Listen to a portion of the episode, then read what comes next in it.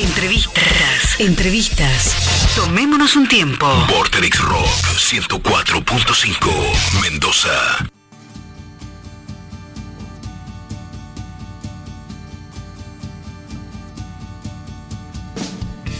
Es el momento de la entrevista en Tomémonos un tiempo y ya tenemos en comunicación telefónica a Francisco Bochatón, que se viene con un streaming este viernes 4 de junio, así que vamos a charlar un ratito con él. ¿Cómo estás, Francisco? Carla y Ringo te saludan desde Vorterix Mendoza. ¿Cómo están, Carla Ringo? Muy bien. ¿Todo, bien? Bien, me alegro. Genial. Bueno, eh, es, eh, ¿ya has hecho otros streaming durante este tiempo o es el primero? No, no, hicimos tres streaming más o menos, o cuatro. Bien. Hemos hecho, hemos hecho. ¿Y cómo, cómo te llevas con el streaming? Porque viste que hay algunos músicos que les gusta, otros que más o menos. Eh, pero bueno, supongo que si lo haces te gusta, pero de ahí a, cómo te llevas es otra cosa. Sí, está bien. Pues, claro, uno lo puede hacer, pero puede llevarse mal. No, eh, mira, en cierta forma si me llevo ahora bien, me gusta, es, la, manera que, tenemos ahora de, poder tocar, así que está bueno aceptar eso y, vivirlo lo más plenamente posible. Aparte con los compañeros viste que tengo, este, está muy bueno este compartir un momento así este, en vivo, porque estamos vamos a estar tocando en vivo, así que es, una creo que está, está buena y, y me costó al principio, la verdad, al principio a mí me pones apuntando una cámara y yo ya no sé bien qué hacer, estoy muy acostumbrado a tocar en vivo. Claro, claro. Este, bueno, uno, uno se va medio acostumbrando y decís, está, buena la posibilidad y también es una, la manera de transmitir música que paradójicamente el show en vivo, o sea, era una cosa que se podía ver en vivo o en directo. Si en Europa le dicen en directo, acá sería diferido, ¿no? es cierto. Claro, viste, como una para pues, es, no sé, es una cosa rara, directo, pero, pero no, pero no. Así que no, pero bien, bien, lo, lo, aprendí, digamos, a, a relacionarme con, con lo que me está mirando, que es un que, es una cámara. Francisco, y nombraste a los músicos, nombralos vos, porque la verdad que. Kabusaki, Fernando Kabusaki, el gran Kabusaki, el gran Kike Lid, que es el baterista de los Brujos, que no me canso de decir que es el baterista de los Brujos porque es un honor para mí. Además, Kabusaki también. Somos amigos hace un montón. Este, hicimos varios discos juntos. Es eh, mi banda solista, que también está conformada por Matías Mango este, en teclados y Goyo Martínez en bajo que también tocan los brujos. Este, somos más que nada con, con, con, Kau y con Kawusaki y con, con Quique y Mati hemos grabado muchos discos solistas, ¿no? Más vale. Y, tenemos una gran relación de amistad y está bueno, viste, poder, este, así, en este formato nuevo que existe en el mundo, que, que empezó a ser una cosa ya estándar y bienvenida, ¿no? Porque yo, la verdad que te da, una, posibilidad nueva que, que, es que te vean de cualquier lado también. Uno puede estar en cualquier parte del mundo y, verlo, ¿no? Francisco, y eh, recién nombraste, bueno, a, músicos que han estado en Los Brujos y demás. ¿Cómo ha crecido de manera mítica, ¿no? Todo el nuevo rock, eh, los sónicos, la escena esa de los 90 sigue creciendo. Hay como cada vez un mito más ya equipar al de, no sé, Sumo en los 80, Pescado en los 70. Es cierto, sí.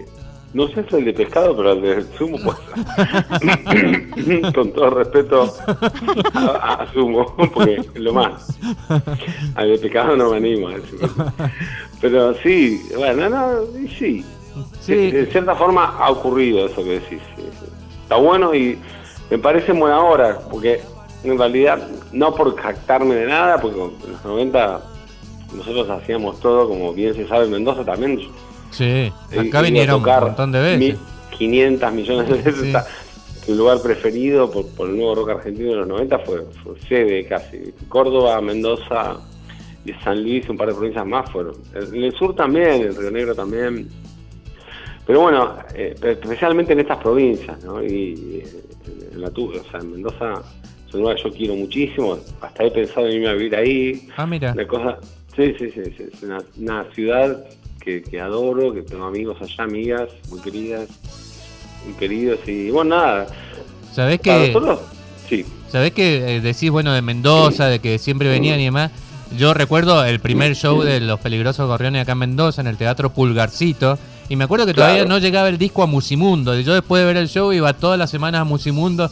E- Era pre-Spotify, ¿viste? Ibas, tenías que ir a la disquería a preguntar si ya llegó el disco, el CD en Claro, momento, ¿no? ah, mirá qué bueno. qué bueno. bueno, yo también me fui a comprar mi primer disco a una disquería, me acuerdo. Ah, ¿no? sí. No, no había, no lo había visto y había salido. La compañía no me había dado, en ese momento, con todo respeto a la compañía, no me había dado ni una copia. tuve, que, tuve que ir a una disquería, me acuerdo que, que pasó una chica caminando, estábamos con mi tecladista en ese momento. ¿No tenés el disco de los gorriones? En ese mo- da- año 93. Claro. Sí, me acuerdo pulgar, pulgarcito, claro. Pará, y voy y, y el tipo me dice, sí, acá está, y me lo muestra. Digo, no, mirá, qué mal que quedó la tapa. Vos le tendrías que haber la hecho, tapa, ¿eh? vos le tendrías que haber hecho el de la disquería. Haceme descuento porque yo canto ahí, ¿entendés? Son mis canciones. yo. No, aparte no me lo compré. me Ah, lo miraste nomás. Lo dejé y me fui. Con mi, con- con- aparte con mi tecladista que había grabado en todo el disco. No te puedo creer. Qué bueno. Y vino una chica, pasó una chica entre medio de los dos y dijo, ese disco estaba buscando. Y se lo compró y se lo llevó. Ah, mirá. Esa fue, así que la, la primera venta la vi, la, La vi. vi, bien, bien. Soy testigo. Muy bueno. Y de ahora en el show por streaming, eh, haces algunos temas de, de Cazuela, por ejemplo. Para a mí en Cazuela me parece un gran disco. No, no, no- no sé si vos tenés preferidos dentro de tus discos solistas, pero Cazuela y sobre todo La Tranquilidad después de la paliza me parecen dos discazos. Sí, sí, sí, sí. Medio que coincido con vos, ¿no? Es de, no es de ponerme, ¿viste? tipo que te dice toque así. No, no, no es obsecuente, pero realmente a mí también me parece que Cazuela y la tranquilidad. A mí me gusta mucho también este, la vuelta entera porque fue un disco que hicimos experimental total. Nos metimos a experimentar, hicimos un disco medio rock, que pero sí, Cazuela yo tengo una preferencia, espero que lo podamos sacar en vinilo en algún momento, como va a salir completo ahora, por medio de Sidney, que es un productor acá nuevo, que está sacando, va a sacar un disco mío en vinilo, uno de Rosario Blefari, uno de, de Adicta también. Y va a sacar completo, ¿no? Pero que es una mezcla de mundo, acción, pinta los labios. Pero Cazuela, como decís vos, eh, a mí sí tiene un atractivo. Tiene una cosa muy que se nota que. Yo, viste, veníamos de los 90, ese disco fue grabado en el 99, 2000. Y ah, estaba muy cansado de los platillazos y, de- y de lo, del grunge. Y, pero no cansado mal, ¿viste? Donde decís. Sí, sí, sí, que buscando otra cosa, digamos. otra paleta de colores y bueno, me meto, voy a hacer que las canciones que no voy a grabar nunca las voy a grabar en este disco. Ajá. Yo grabé Cazuela, así que me, fue un disco que tardó cuatro meses en grabar, a mí me encanta, me encanta, me encanta muchísimo. Está Buenísimo. cantado muy sereno, muy mal también. Ahora visto la distancia le arreglarías algunas cosas. Ahora- no, ni hablar. No, si lo tengo que grabar ahora, no. ¿Sabés, Ca- se- no sería Cazuela, por eso lo queremos así. sabés que, Francisco, estoy viendo en Spotify no está la vuelta entera? ¿No tenés idea Oh. o sí? Me acabo de enterar. Ahora mismo llamo a, ahora mismo llamo a mi productor Yo lo tengo en pará, CD da- como dame- corresponde. Dame, dos días y hablamos de nuevo. Me parece bien. Bueno, eh, genial. Ajá, sí, eh, estaba viendo acá lo que aparece como discografía y están, bueno, el del año pasado, está Tic Tac, La Tranquilidad, hasta decir palabra y Cazuela. Así que eso es Ah, lo que... bueno, eh, bueno, ya vamos a trabajar en. Sí, ha- ha- hay varias... Lo mismo, hay mucho ahí dando vuelta. Genial. Entonces, eh, este viernes eh, eh, este- graban en un estudio, están en un estudio en vivo, no es grabado, están en un estudio en vivo, es en una casa, ¿dónde? Mira, nosotros vamos a estar en Panacea, que es un estudio adorable, que el año pasado, este, cuando empezó la pandemia, estábamos justo, mira, nosotros terminamos un viernes, el viernes, el jueves anterior a que se decrete la cuestión esta que Sí, a todos nos afecta, sí, de la confinamiento. cuarentena y con, con, con todo lo bienvenido que será la noticia, porque la verdad que había que hacer eso. Nosotros estábamos haciendo la preproducción del disco nuevo. O sea que en julio del año pasado, que Warner estaba apoyando esa movida, eh, tendríamos que haber tenido un disco nuevo. La banda entera estábamos en Panacea, Ajá. justo se llama Panacea, mirá vos. Mirá. Es como, porque hay muchos lugares que se llaman Panacea. ¿viste? Eh, tenés un lugar en San Luis, tenés un estudio acá, hay, que hay tres estudios en Panacea. bueno. Pero estábamos en Panacea, que es de Fran y, y Richard, que son dos amigos, un gran estudio. Y estábamos, bueno, con Kawasaki, Matías, Goyo Martínez, Kike Lid, el gran baterista del planeta.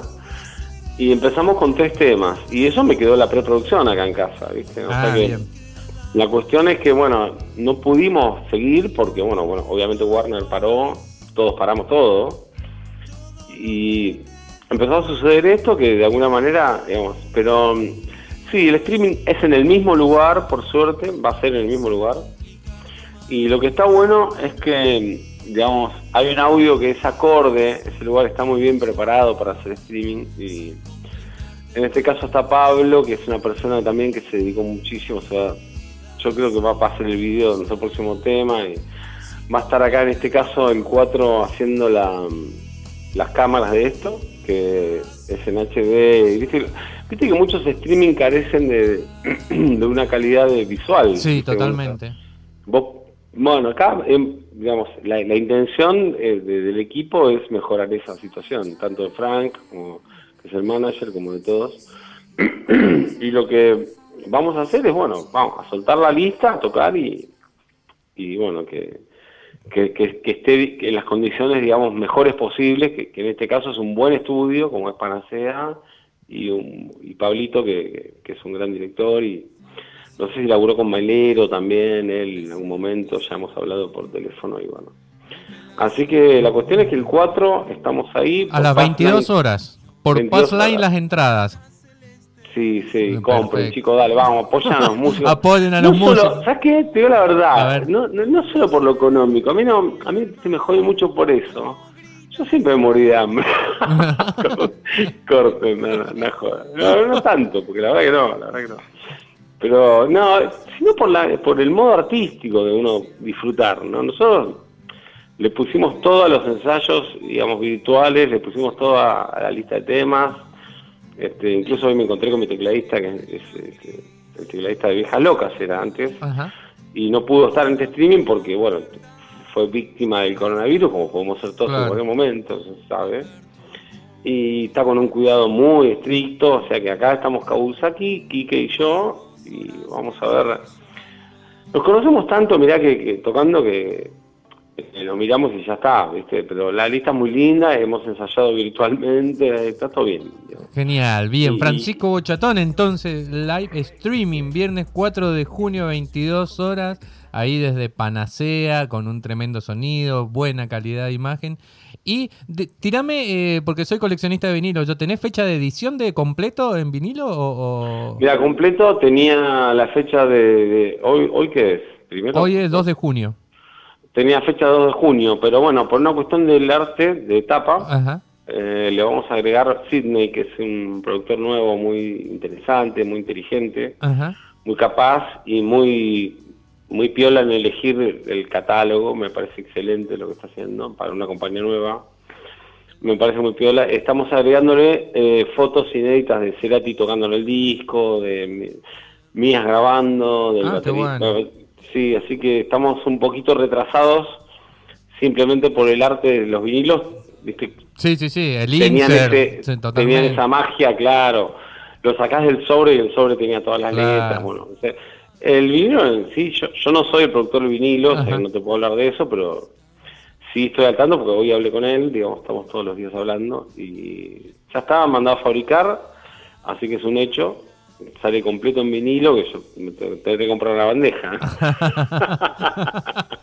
el tipo ¿Sabés? era re 90, ¿viste? Sab- ¿Sabés que yo, que me gustan los vinilos, le acabo de vender mi bandeja vieja al operador ahora de la radio y se la acabo de traer? Así que no me quedó una. Si no te que- ofrecía hoy, te la mandaba por Mercado me Libre. la mandaba por Mercado Libre. Te mando un abrazo, Francisco, y bueno, buen, Otro. buen streaming, ¿eh? Chau, chau. Que Dale, sigas bien. gracias. Que Chau. bien. Estábamos en comunicación telefónica con Francisco Bochatón, live streaming, viernes 4 de junio, 22 horas. Escuchamos un temita de, de Francisco. Puede ser sábado o. em, ¿Cuál tenés ahí a mano? A todos, cualquiera. Bien. Eh, sábado. Sábado. Sábado. sábado. Me Vamos. gusta. Bien.